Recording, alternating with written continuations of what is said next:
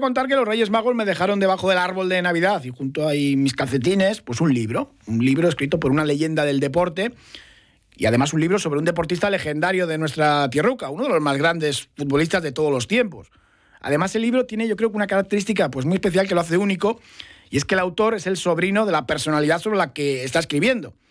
Además hablamos de una familia, de una estirpe eh, legendaria, los Gento, los Llorento, los Llorente Gento que han ido naciendo después en otros puntos del país, pero yo creo que el ADN es cántabro casi casi al 100%, y de Guarnizo además en concreto. Les hablo del libro Gento, real, escrito por José Luis Llorente, por Joe Llorente, medalla de plata con la selección de baloncesto de Los Ángeles 84. Los que tenemos ya una edad le, recordamos en la cancha. Buenas tardes, Joe, ¿qué tal? ¿Qué tal? Buenas tardes. Qué presentación, por lo menos para mí, tan emotiva. Eh, oye, que, tú naciste en Valladolid, pero venís a Cantabria, Guarnizo, prácticamente eh, cada verano y siempre habéis tenido una vinculación tremenda con, Cantabria. Sí, naturalmente. Sí, eh, tú lo has dicho, cada verano, de los de entonces, de los que duraban tres meses, y también pues en Semana Santa, alguna Navidad, incluso yo recuerdo algún periodo largo de niño haberlo pasado también en Guarnizo, era la escuela allí en Guarnizo, así que bueno, pues nuestra vinculación está yo creo que definitivamente unida a Cantabria, quizás porque la familia de mi padre fue muy corta y la familia de mi, de mi madre fue muy larga y porque inevitablemente la casa familiar de Guarnizo, a la que todavía acudimos, seguimos acudiendo puntualmente, pues era el punto de reunión de, de la familia, por supuesto alrededor primero de, del patriarca, de mi abuelo Antonio Gente, y luego, por supuesto, de, Paco, ¿no? que fue la. Eh, bueno, no, no solamente eh, la figura, ¿no? Sí, sino el primo, era el primogénito varón y alrededor del cual, pues nos, eh, digamos, nos arremolinamos en un entorno, pues, de mucho cariño, de mucho amor, por parte de nuestros tíos, por supuesto también de nuestras tías, ¿no? Y de y, bueno, aprovechando también pues eh, que Guarnizo era un lugar para los que veníamos de un barrio de, mm. Valladolid, era un lugar casi idílico, ¿no? O sea, lleno de vegetación, de animales, de libertad, ¿no?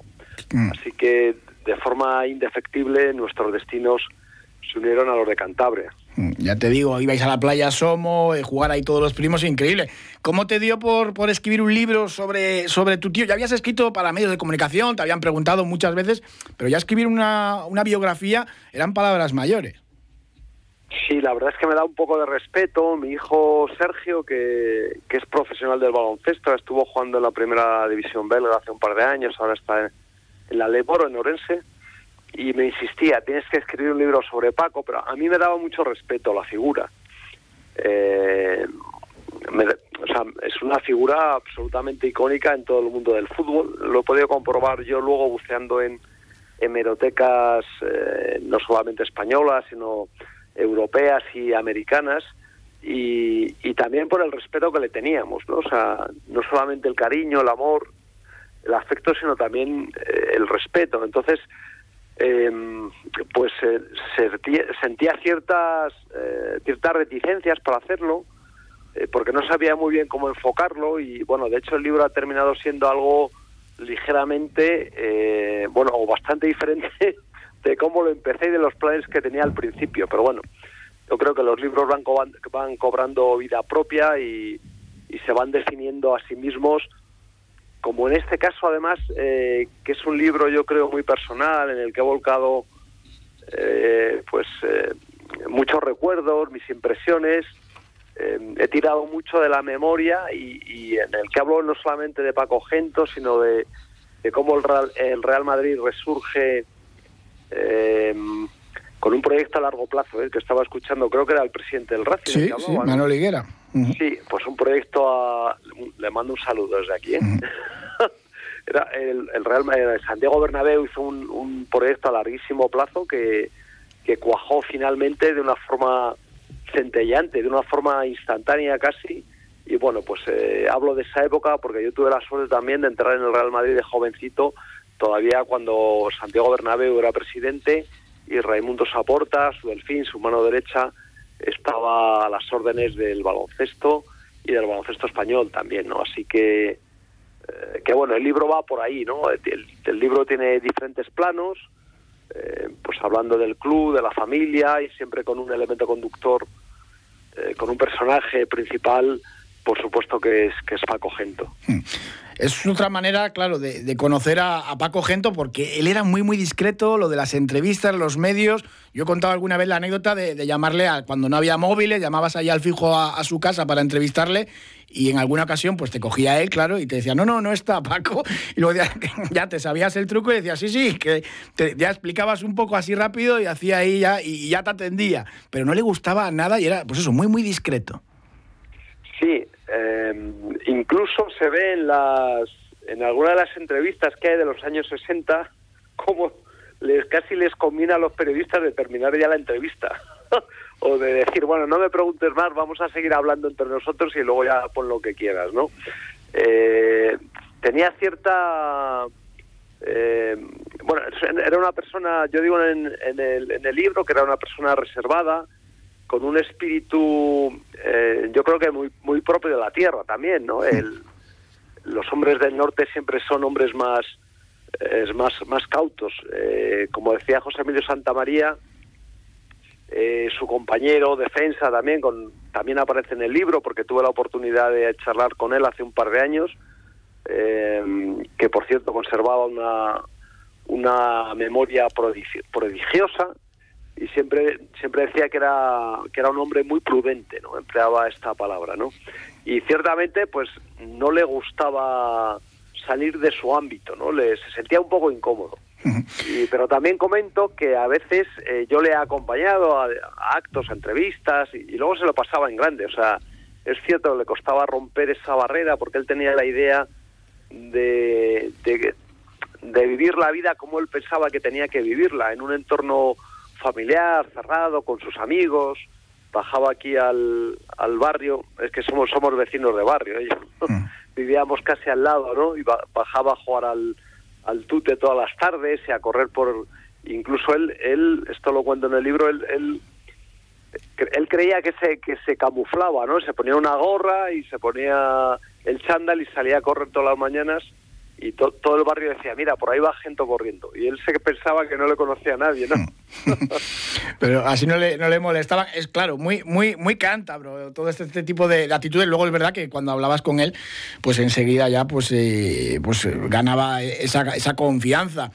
Y yo recuerdo también muy jefe, ¿no? Contaba Bustamante, el mítico fotógrafo del diario Montañas, cuando venía Di Stefano aquí, que pues bueno, y muchos jugadores del Madrid, pues eh, gente un poco coordinaba todo, pedía permiso, podéis ya hacer la foto, puedes dar.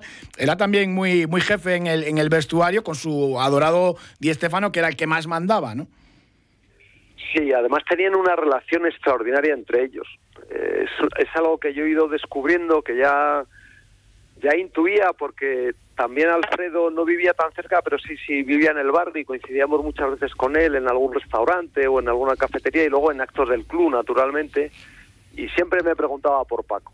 Eh, siempre eh, me decía qué tal el tío, cómo está y, y, además siempre charlábamos y me preguntaba a mí qué tal, cómo te van las cosas y tal. A mí me sorprendía, pero claro, Alfredo, Alfredo era el dios, ¿no? ¿Cómo? Y entonces me sorprendía la atención que me dispensaba que yo, vamos, yo estaba absolutamente seguro entonces que era eh, por respeto a Paco también, ¿no?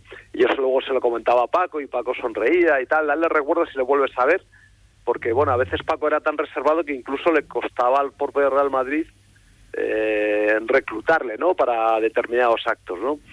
Eh, pero bueno, ellos eran, tenían una amistad inquebrantable, casi inabarcable, ¿no? Después de tantos años de lo que habían vivido y yo cuento alguna cosa en el libro que, que yo no lo sabía, que la he ido descubriendo pues poco a poco, hablando con la viuda de Mariluz, de, perdón, con la viuda de Paco, con Mariluz, que también sabía, que se veía real, curiosamente, ¿no? O sea, que ya, para que el título del libro encaje del todo, Gento Real, ¿eh?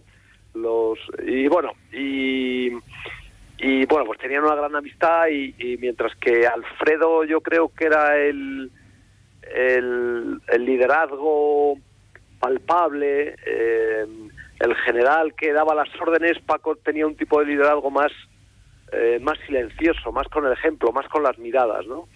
Pero todos lo, lo, respetaban muchísimo.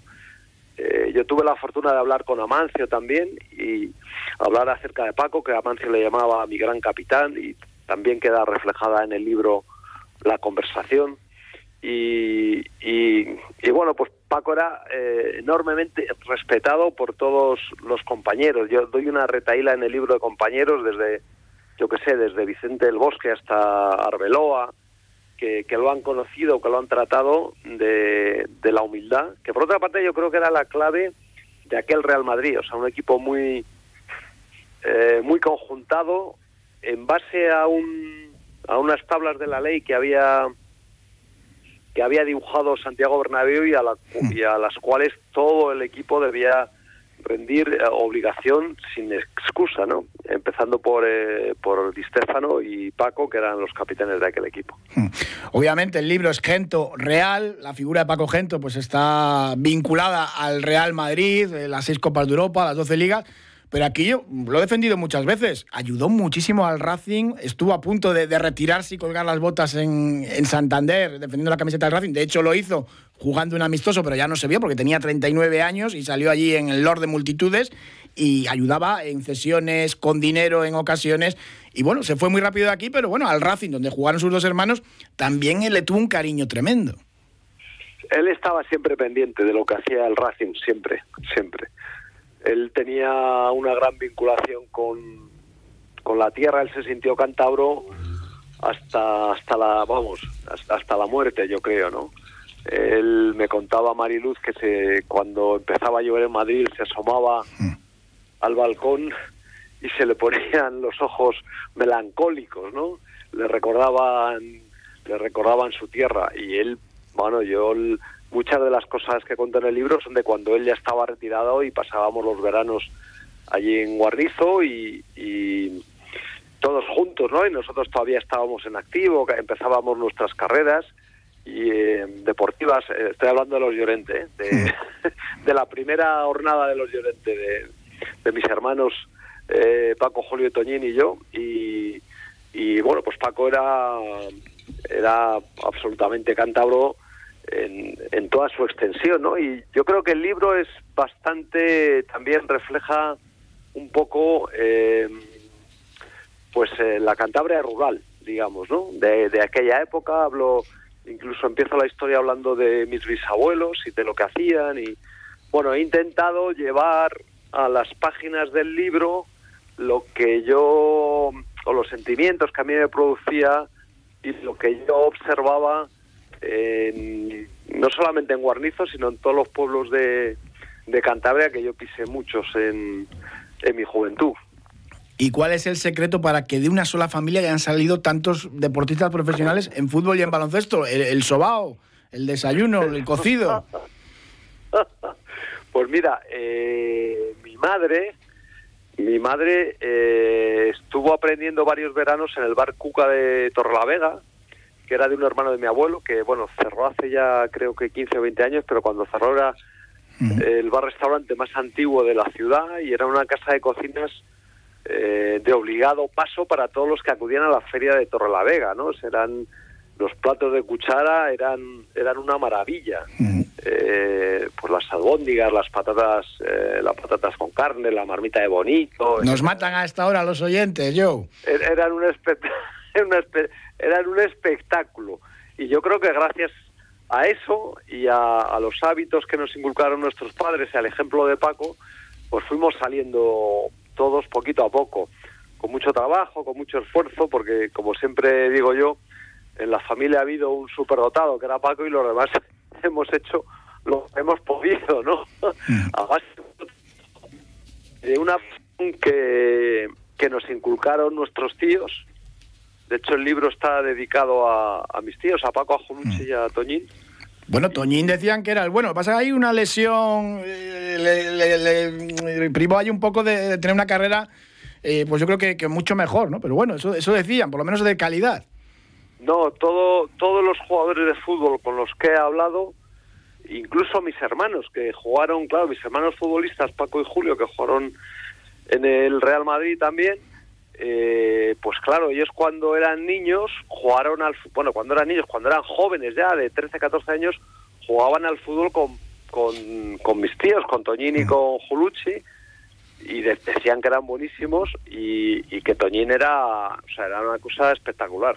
Que era, y todos los jugadores de fútbol de aquella época, sin excepción, y espectadores, todos decían que no se explican cómo Toñín no tuvo una carrera muy destacada en, en el fútbol, porque era un jugador... Lo más que yo creo que, siendo todos muy cántabros, Toñín era el más cántabro de todos. Tenía un apego a la tierra excepcional. Y yo creo que, que no se quería ir. Yo creo que lo más se fue a Oviedo que porque estaba ahí. Pues estaba cerca. Eso, eso también es muy cántabro. Llega Julio Otero ya, José Luis Llorente, yo Llorente, muchísimas gracias y recomendar ese libro, Gento Real, de Editorial Planeta. Un abrazo muy fuerte.